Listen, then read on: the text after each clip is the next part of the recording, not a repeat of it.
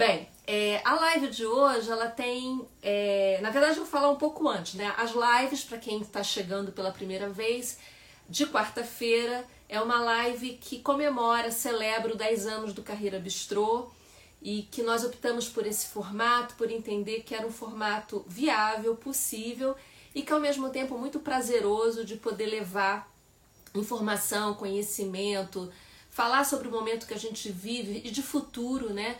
Numa perspectiva positiva, né? Tanto que a gente chama de vamos falar de coisas boas, o que tal falar de coisas boas. Essa é a 17 live dentro dessa temporada de 2020, né? E com temas muito variados, né? Com temas assim que se complementam certamente, né? Porque a gente também não foge de uma linha de trabalho que a gente vem é, realizando. E a gente está muito feliz, né? A curadoria do Márcio Martins. Márcio acabou de entrar. Márcio, estou falando de você. Da equipe do Bistrô, Tauana, Jane, Robson, Simone, né? Que me ajudam, que contribuem para que a gente possa fazer esse trabalho de uma forma muito especial, com, muito com muito cuidado, com muita curadoria e também escolhendo pessoas incríveis que quando chegam aqui, né, trazem, brindam a gente com muita experiência, muito conhecimento, muitas reflexões. Enfim, é, falei isso porque explicar um pouco essa lógica das quartas-feiras. Essa semana tem uma, uma formação diferente. Nós estamos participando do CBTD, que é o Congresso Brasileiro de Treinamento e Desenvolvimento. Nós temos toda a programação acontecendo dentro do CBTD, da plataforma mas a gente resolveu fazer atividades extras vinculadas ao CBTD, né? Já que lá nós estamos falando sobre aprendizagem e engajamento. Nós criamos uma abordagem sistêmica, uma metodologia que se chama Dream Teams, que nós vamos até falar hoje aqui também sobre ela. E a gente está fazendo algumas lives extras. Fizemos na segunda com a Daniela Arras, da Apuratos. Fizemos ontem com o Renato Rovina, do BNP. Faremos amanhã com a Andréia Simões da Login. E hoje, é, apesar dessa live já estar na nossa programação normal, né, dessa temporada de lives, nós resolvemos que ela também deveria integrar esse conceito e a gente também escolheu falar sobre aprendizagem e engajamento, enfim, celebrando a semana CBTD. E aí tem uma lógica que nós criamos, né, nesse planejamento, as lives adicionais, as lives especiais, da segunda, terça e a de quinta, segunda, terça e de quinta, foram executivos que nós convidamos para falar dos seus cases, né? Estão falando das suas empresas, das suas estratégias de aprendizagem e engajamento, dos seus desafios. E essa de hoje, na verdade, a gente trouxe dois consultores que são consultores associados ao Bistrô, que vem realizando projetos com o Bistrô para também trazer a sua perspectiva, o seu olhar, quais são os nossos desafios também perante o momento atual e o futuro a respeito de aprendizagem e engajamento. Então, quis dar essa explicação porque para vocês entenderem né, o que, que a gente de fato está querendo, querendo trazer de abordagem e a conexão disso com o trabalho que a gente está realizando. Né? Bem, semana passada, aí agora eu tô falando das lives normais, né? Que não tem nada a ver com a CBTD, nada a ver com a semana. Na semana passada a gente recebeu o Alexandre Fialho, que falou de brasilidade e foi assim uma grata surpresa. É, vou até fazer aqui uma provocação. Muitas pessoas não assim se entusiasmaram tanto com o tema durante a semana, na prévia da live mas depois que assistiram e depois que a live ficou gravada, gente, foi um sucesso. Muitos comentários, muitas reflexões com a provocação do Alexandre de que precisamos colocar luz e não sombra nos valores e comportamentos da brasilidade, né? Que nós somos sim um perfil extremamente interessante, extremamente empreendedor, transformador, né? E que isso é é, estudo, pesquisa de muitos outros países enfim, estudiosos e que a gente às vezes tem um complexo de vira-lata, né, que a gente não reconhece o valor que temos. Então foi muito legal porque acho que teve uma provocação e a live depois de gravada bombou porque muita gente foi lá conferir. Aproveitando, né, que às vezes no final fica meio corrido e alô para quem está chegando, Léo, Ângela, É... Tudo bem? Bem, semana que vem a gente vai receber, o tema será comunicação e uma pegada muito da comunicação corporativa. E o nosso convidado será o Daniel Costa. O tema da nossa live vai ser Não existe gestão sem comunicação. Daniel é autor desse livro aqui, com o mesmo título, Não existe gestão sem comunicação, que aliás será alvo de sorteio o livro. Mas eu tô dando a dica porque vai ser uma live muito provocativa, que ele também vai falar muito sobre a experiência do colaborador, né, o employee experience e o customer experience. Já falamos sobre isso algumas lives atrás, mas ele traz uma perspectiva do papel da comunicação corporativa, do endomarketing. Muito legal, convido vocês a participarem. E é isso. Então, esse é o tema da semana que vem. E o tema de hoje é o mindset de aprendizagem e engajamento. Antes de eu chamar a Maristela, que é a nossa primeira convidada, eu vou explicar. A gente vai fazer uma primeira rodada de live com mais ou menos 40 minutos. Eu vou encerrar a live com a Maristela. Vamos nos despedir da Maristela. Eu vou encerrar.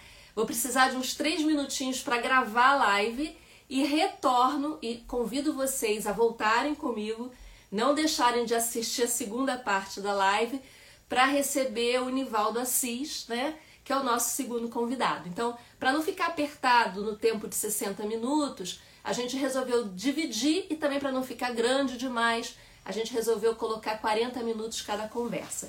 Então, eu vou encerrar, vou voltar e espero que vocês voltem comigo, ok?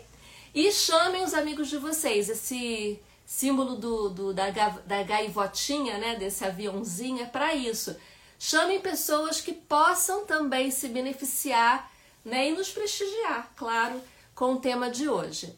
Bem, falei demais, né? Quero agradecer a todos que estão aqui, especialmente hoje, né? Enfim, a todos, mas também em especial a Érica Trevisani, que é da Hortifruti, que teve a gentileza de divulgar a nossa live dentro do Hortifruti, da Natural da Terra, para que os seus líderes pudessem estar aqui conosco hoje, porque estamos fazendo um trabalho sobre esse tema de mindset de crescimento, né? Então, super obrigada mais uma vez, Érica, e a todos do Hortifruti que estão ou que vão chegar. Eu já agradeço nesse início. Bem, vou chamar a Maristela para poder se juntar aqui na tela. Maristela é uma grande, grande querida. E eu vou. Oi, querida. Olá! Boa noite. Boa noite, boa noite, Deise, boa noite a todos. Muita gente querida aqui. Muita. E já que é para provocar, que o pessoal participe, né, Deise? A gente gosta de quando tem participação.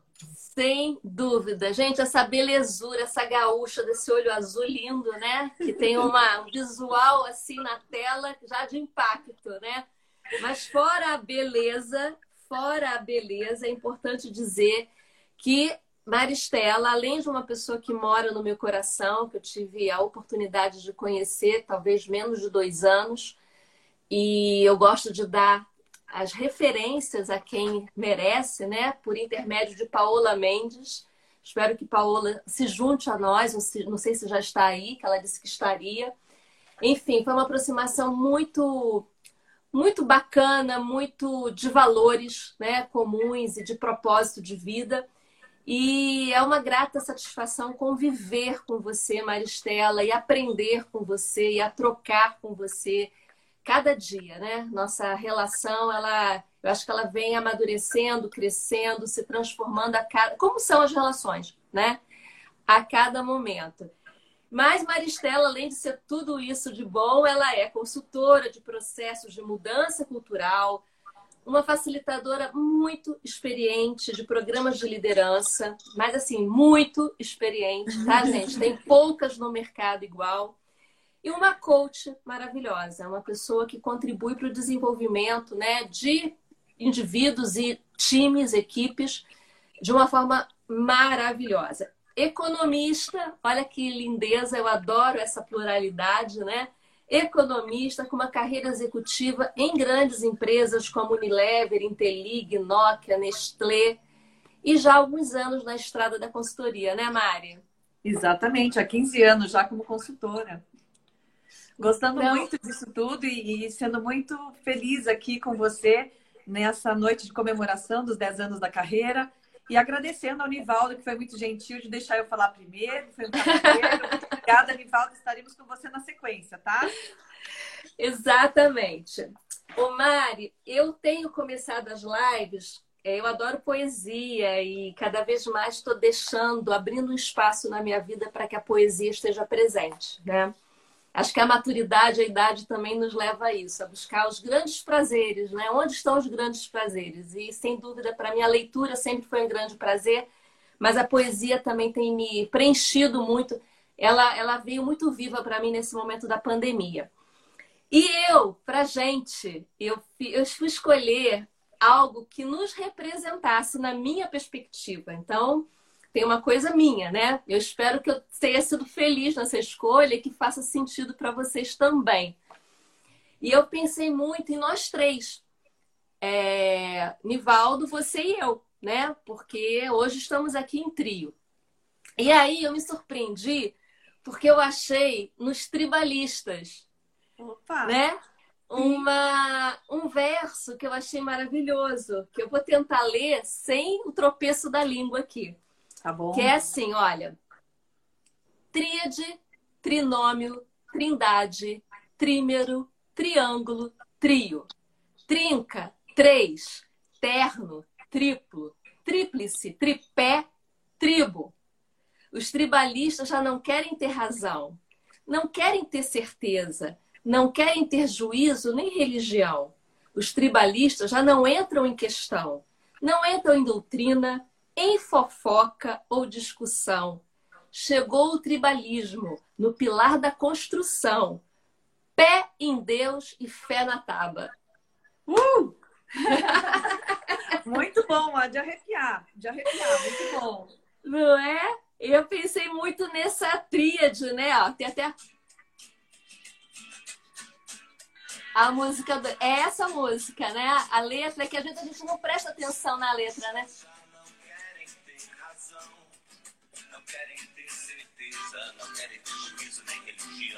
Eu achei maravilhoso. Já estou gostando que a música me anima e o negócio é ser animado, é ter engajamento com o pessoal. É, muito boa a escolha, gostei. Não é? Eu me sinto assim, em tribo com vocês, eu me sinto muito unida nesse trio, né? A gente nem sempre, eu acho que nunca estivemos os três juntos em um projeto, mas sempre muito juntos num propósito, né? Verdade. E acho que essa é a pegada de hoje. Bem, e dito isso, né? Vamos uhum. ao tema. Vamos lá. que é mindset de aprendizagem e engajamento. Então aqui a gente vai fazer uma mistura de coisas, né?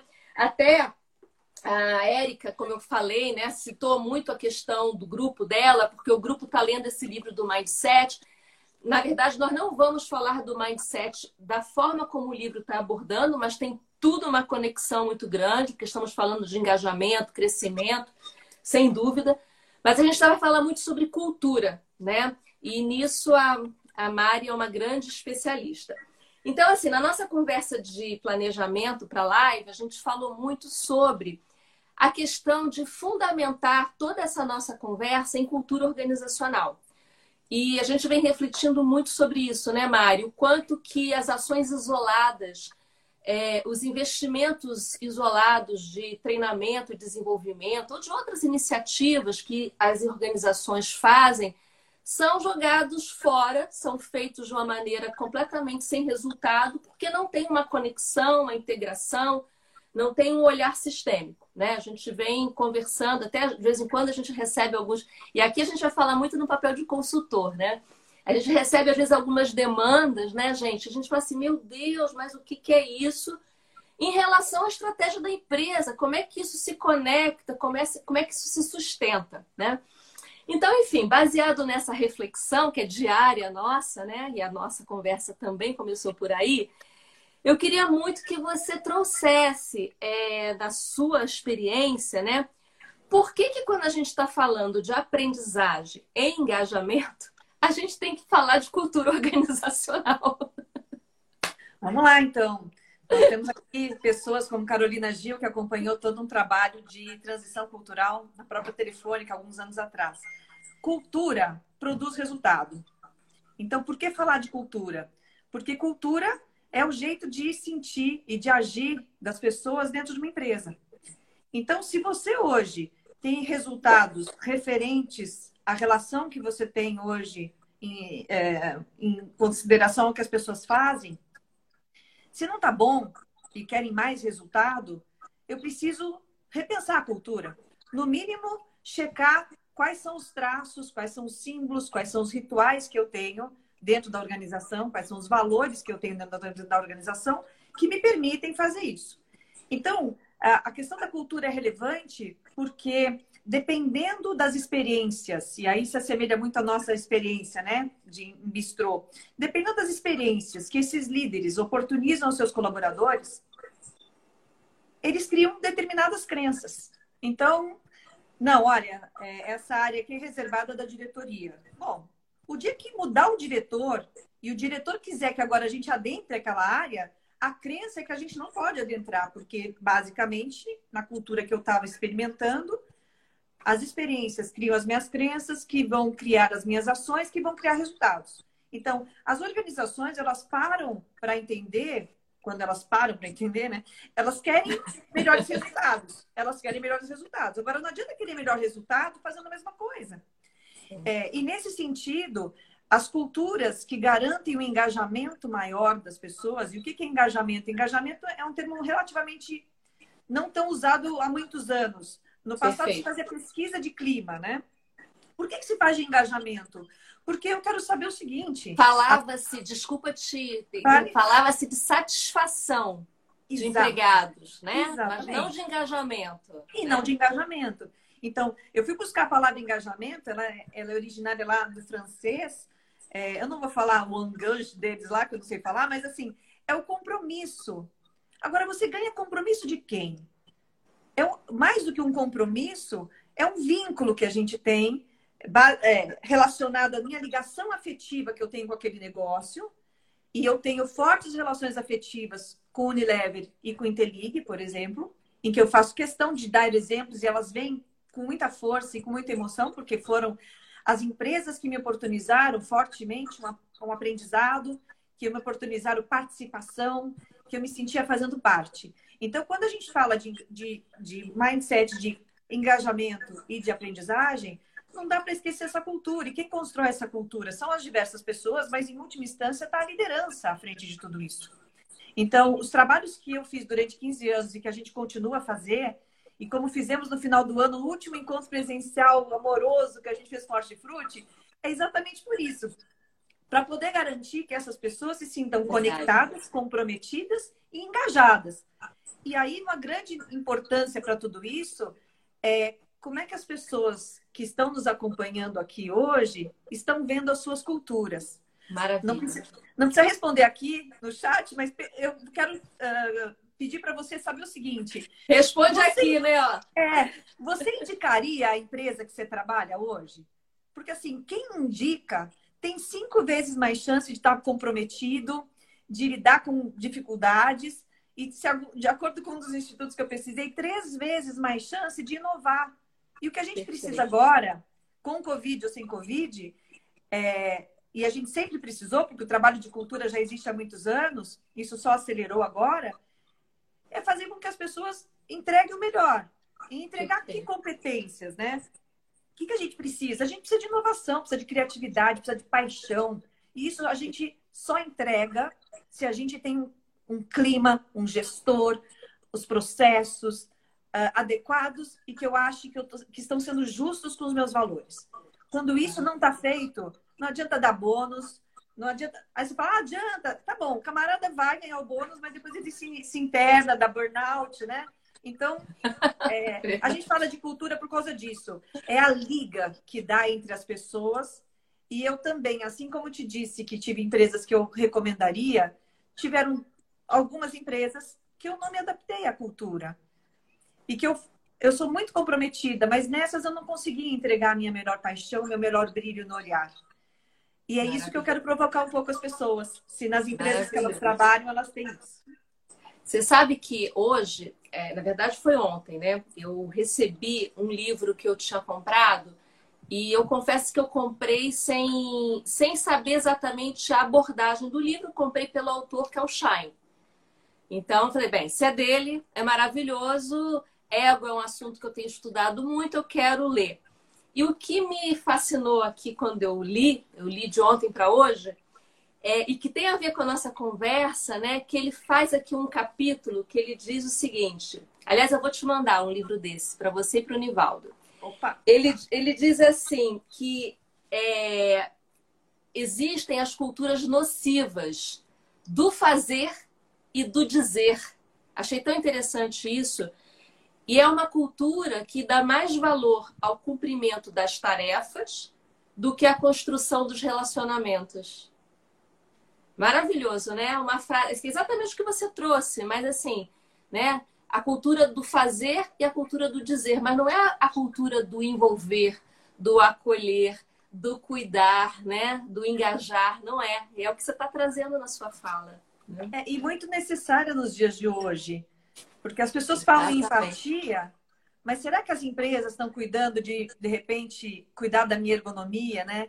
E mandar uma cadeira para mim? Será que na festa junina, como fez a consultoria da Daisy, no caso Carreira Bistrô, é fazer uma festa de, de, de festa junina e mandar para a gente um kit para a gente comemorar juntos? Então, é, é, provocando um pouco as pessoas né, que estão conosco, como é que a sua cultura, como é que a sua empresa está buscando garantir o engajamento nesse momento? Onde as pessoas estão isolada, isoladas, né? É, algumas, algumas já estão trabalhando. Como é que a gente faz esse mix? E, Exato.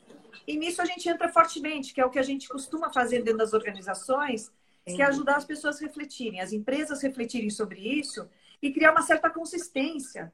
Perfeito. Não dá para falar uma coisa e fazer outra. Porque eu me vinculo à empresa quando eu entro nela. Primeiro, a parte de recrutamento e seleção é fundamental, você, você recrutar alguém que tenha o DNA daquela organização. Mas depois que eu entro nessa empresa, como é que se sustenta a prática e a fala? Então, Perfeito. tem que estar tá com esse. Porque eu me, eu me vinculo com base na confiança. E a gente trabalha uhum. muito isso, né? A questão das, da confiança é um trabalho que a gente faz fortemente aí com os grupos todos, da importância de se, de se ter a confiança nesse líder, nessa organização, nessas falas, nessa comunicação. E aí, até trazendo o outro lado do que você trouxe, que eu acho que os símbolos, até a Ana Cláudia está falando aqui dos artefatos, são tão importantes, mas também a gente vê, né, é, tantos artefatos sem princípios e propósitos, né? Então, uma coisa que eu conversei ontem com, enfim, estava trocando também ideia com outro consultor, as empresas agora estão nesse processo da, do retorno, né? Então fazem kits maravilhosos, né? De chegada, se chega na mesa, tem o álcool gel, tem a máscara, tem a pastinha, tem o, a, o copinho, mas não tem acolhimento às vezes, né? Não tem o gestor com o, o, até a Ana usou esse termo, com o walk the talk, preparado também para lidar com essa vulnerabilidade, para lidar. Então é interessante que a gente traga esse olhar sistêmico, né? Quer dizer, é, são tantas coisas para tornar essa cultura forte, é tantas coisas necessárias para fazer com que seja um ambiente de aprendizagem, engajamento, né? Que, novamente, não são fatos isolados, né? Não são iniciativas isoladas. É, se a gente olhar os ciclos de desempenho de uma organização, quem você está contratando? Esse é um ritual, certo? Quem você está contratando? Está alinhado aos valores que você está pedindo? Quem você está promovendo? Quem que você está desligando? Exatamente. Então, isso cabe não só ao papel de recursos humanos, como da liderança como um todo, é, de criar esses relacionamentos e criar esses rituais. Tem feedback? Então, algumas empresas querem falar de feedback, mas se elas não executarem isso, se cultura tem a ver com prática. Então, os nossos trabalhos com as organizações são de buscar ações efetivamente. Os trabalhos de transição cultural que eu fiz no passado, os executivos, mais de 300 executivos de uma grande empresa é, multinacional, eles tinham ações de compromisso. Por quê? Porque a, muda, a cultura de engajamento, ela só muda com ação. Não adianta vir só na fala. Então, é, é super relevante que a liderança seja mobilizada para isso E a gente, como consultora, a mesma coisa, né, Deise? Eu já tive situações de consultoria em que talvez o meu alinhamento de valores e de princípios não funcionava e, ó, até Exato. mais, fico feliz. As pessoas às vezes perguntam assim: ah, então, vamos fazer um trabalho lá de sábado. Eu geralmente recuso. Por quê? Porque, para mim, é, a qualidade de vida do colaborador que está sendo convidado é muito importante. Já fiz uma vez? Já fiz. Com qual consideração? Não, Mário, é um pessoal da área financeira, que eles querem muito se reunir, então vai ser só duas horas de manhã de trabalho e depois o restante vai ser com a gente, né? De, de interação. Eu falei, então tá bom, então eu topo. Então, eu sou uma pessoa também assim, que se eu tiver alinhada. Eu também, Mário. Eu me engajo. Se não, eu, eu, nem, eu prefiro não sair, mas nem sempre a gente tem é. colaboradores assim. É então, verdade. Então, tem gente que às vezes fica preso ainda por uma questão de motivação extrínseca, né? Seja o salário, mas o que garante o engajamento é a motivação intrínseca. É aquele gestor que você que nos acompanha tem aí e fala, nossa, trabalhar com esse camarada é ótimo. Vale a é pena, aquele... né? Eu vale quero, pena, me desafia, né? Não é? É o time de trabalho é. que você fala, nossa, o time da carreira bistrô, trabalhar com a Jane, com o Robson, com a Tawane, com a galera, é muito gostoso. Então, assim, tem um outro tipo de engajamento. Verdade. E eu, quando estou engajada, a gente aprende, porque E a gente dá mais, né? A gente dá mais, a gente busca um extra plus, né? A gente nem sabe de onde vem, mas vem de tanto entusiasmo que a gente tem por aquilo, né? Exatamente. Mari, vamos avançar aqui e a gente também falou um pouco disso, né? Tem aquela clássica frase do Drucker, né? Que toda vez que se fala de cultura, a gente usa ela como a cultura come a estratégia no café da manhã, né? Então, assim, para aquelas empresas que estão repensando a sua cultura, em especial nesse cenário que a gente está vivendo de muitos desafios, quais seriam para você os passos e os cuidados a serem pensados ou seguidos, enfim, ou refletidos, né? É, uh, quando a gente fala dos passos, eu até separei algumas coisas aqui importantes. Legal. Primeiro, essa é uma questão de consistência e coerência. Então, tem muito a ver com a fala e com as questões que uh, tantos os diretores, gestores, RH, ou seja, os formadores de opinião trazem. Uma outra questão que eu trago aqui é a questão da empatia, que eu já disse antes, né? Da confiança, que é fundamental. Então, o modelo manda quem pode, obedece quem tem juízo, tem espaço, só que a gente já fala disso há muito tempo que não tem espaço. E ele continua ainda presente. Então, assim, as empresas que não cuidaram disso antes, elas estão com um problema maior agora. As empresas que já tinham uma cultura forte, nesse momento, estão conseguindo atravessar com mais leveza esse momento que a gente está passando. Então, alguns exemplos né, de empresas que, que mostram isso são as empresas que continuam investindo em quem realmente importa. Eu tenho um trabalho de mentoria que eu faço com uma organização em que ele foi mantido, mesmo à distância, mesmo no virtual, ou seja, as pessoas elas se sentem cuidadas porque esse investimento está sendo mantido. Eu falei, sem, sem querer te cortar, mas tá. é que eu vi que o Rovina está aqui. Eu tive uma live com o Rovina ontem. Eu vi, eu e um, vi. Você viu, né? E um dos assuntos que a gente falou foi isso, né? E, novamente, é trazendo as melhores práticas, né? Não é, é, não é querendo jogar confete, mas é incrível, assim, exatamente o que você falou, a diferença de resultado que se obtém quando as empresas mantêm uma consistência. Então, a gente falava exatamente, o BNP, no auge da, da pandemia, respirou fundo, esperou alguns minutos e vamos embora com a nossa estratégia, entendeu? Não tem que segurar nada, no sentido assim das prioridades. Claro que algumas coisas ficaram para depois, mas aquilo que é prioridade, aquilo que se diz respeito à formação, a desenvolvimento, a engajamento das pessoas, seguiu em frente, né? Então a gente falou muito sobre isso, né? Essa coerência, essa consistência, né? Que de manter firme uma proposta, né? De fato de, de trabalho. É, e assim, nós precisamos dos embaixadores. Quem são os embaixadores? É a liderança, mas em, em primeira instância é o RH. E quando o Rovina falou, ó, a gente vai trabalhar o nosso RH, que foi a, a falta Exato. Da... É dar exemplo para isso. A Fernanda está trazendo aqui, né? Vocês me desculpem que está passando, eu tenho que dividir tudo aqui, mas ela fala que no momento da crise, né, a verdadeira hierarquia dos valores é que é importante. É, é isso mesmo. E as pessoas sentem, elas percebem e elas veem. Então não adianta esconder o sol com a peneira. Eu, eu eu tenho algumas questões, assim, por exemplo, se fala muito em feedback, mas será que vocês fazem feedbacks contínuos, diálogos contínuos com a organização? É, então, ah, a gente fala em meritocracia, mas, pô, na hora de promover alguém, aquela promoção não foi tão consistente. Então, essas coisas começam a minar a cultura e começam a fazer com que as pessoas não acreditem muito naquilo. Então, é muito importante que tenha alguém como guardião desses processos, dessas políticas, e que isso esteja alinhado com os valores e os princípios da organização. Então, como é que eu estou contratando, como é que eu estou promovendo, como é que eu estou desligando. Isso tudo é sentido na pele por parte das pessoas. E quando elas não sentem que isso é verdadeiro, ó, Estou falando por mim. Eu, como ex-executiva, fiz isso nos momentos, em alguns momentos da minha carreira, porque se tem inconsistência, eu não me sinto confiante e eu não quero, não vou oferecer o meu melhor. Por mais eu, eu costumo oferecer o meu melhor, mas eu posso é, oferecer acima do melhor. E é isso o que extra plus. Exatamente. É isso que as pessoas precisam estar uh, pensando nisso, né? Sem dúvida. Bem, vamos lá. É, nós do Bistrô, e eu tô, você terminou? Você quer falar mais algum ponto? Não, pode Não? Não, nós do Bistrô, né, e eu estou colocando nós, porque somos nós mesmos, a gente discute muito isso naqueles projetos que estamos juntos, né?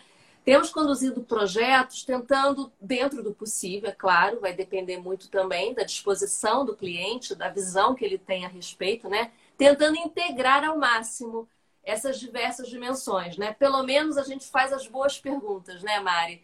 Opa. A gente questiona se de fato as coisas estão sustentando umas às outras. E eu tenho trazido, que até a história do modelo do Dream, né? Eu até estava com ele aqui ontem, na hora do intervalo aqui, eu até coloco. A gente tinha, trabalhou muito no olhar sistêmico que a gente fala.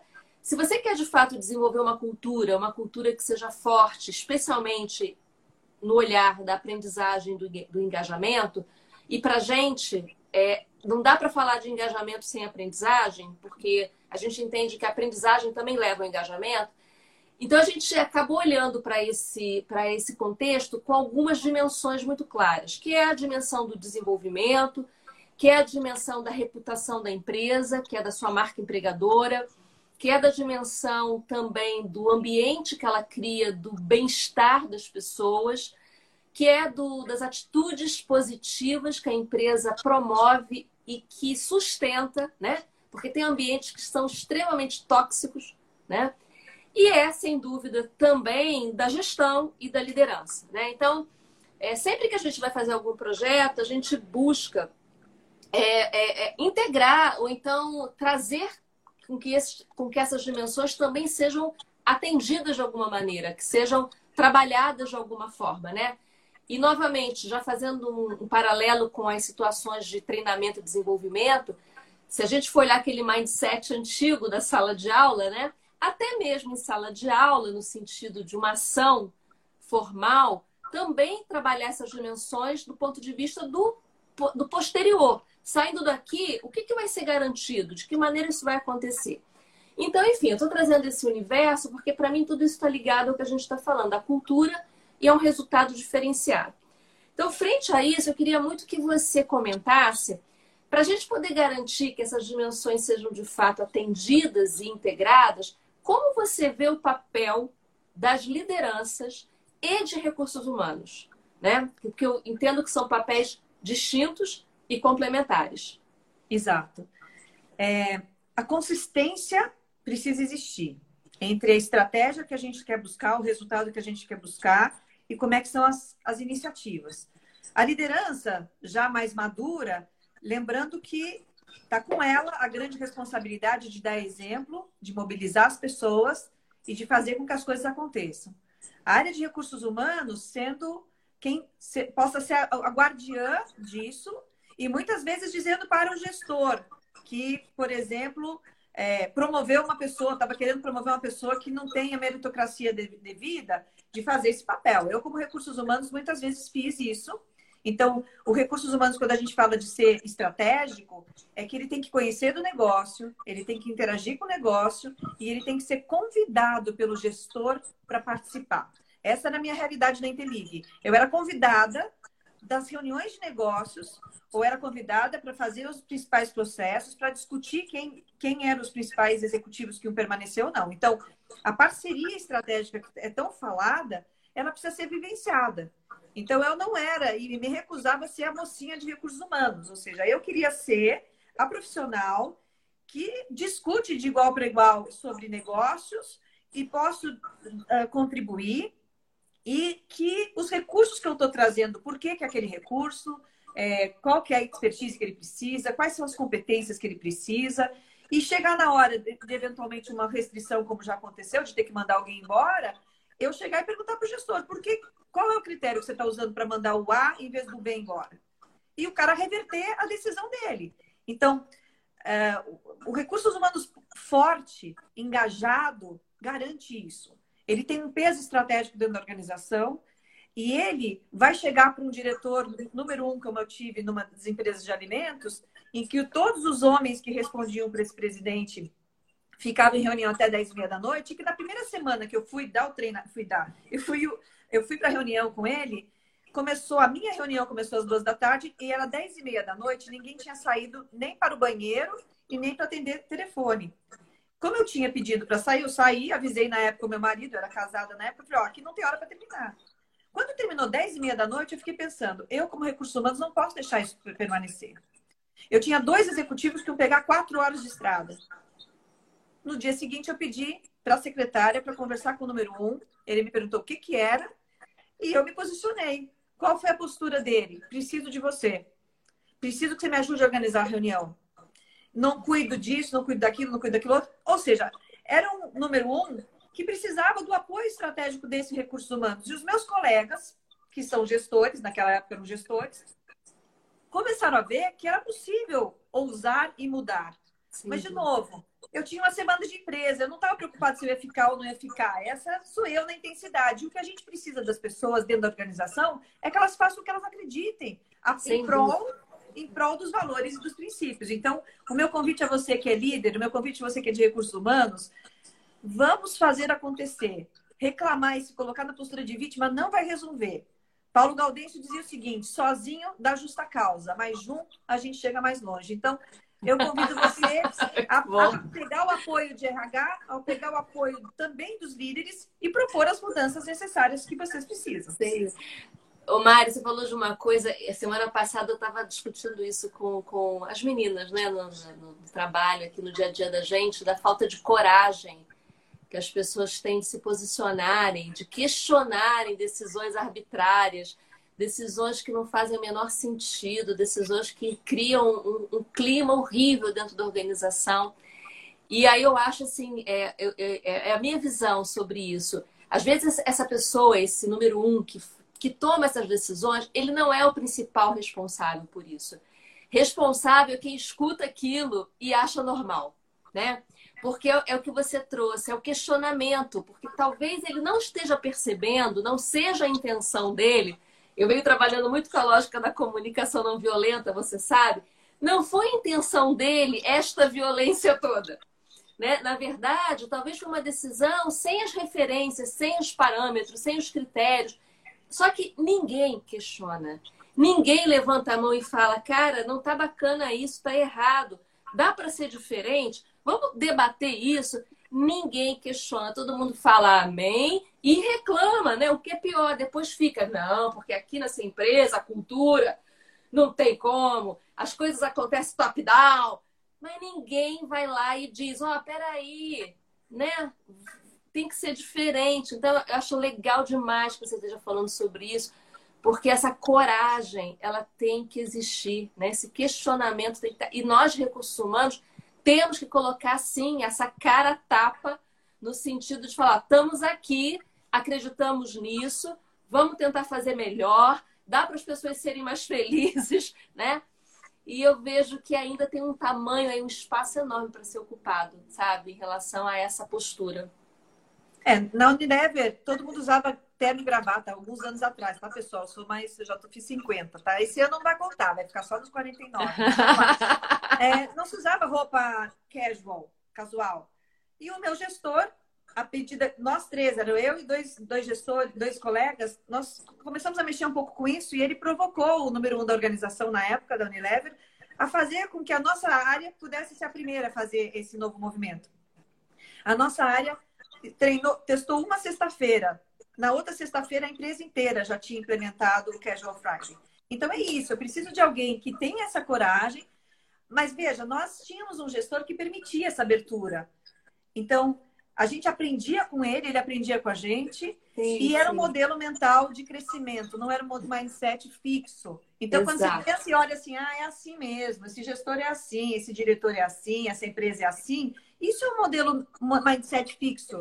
Dificilmente você vai conseguir algo diferente. Agora, quando você se coloca na cabeça de que isso pode ser diferente, por que não? E o porquê não é se colocar em dúvida.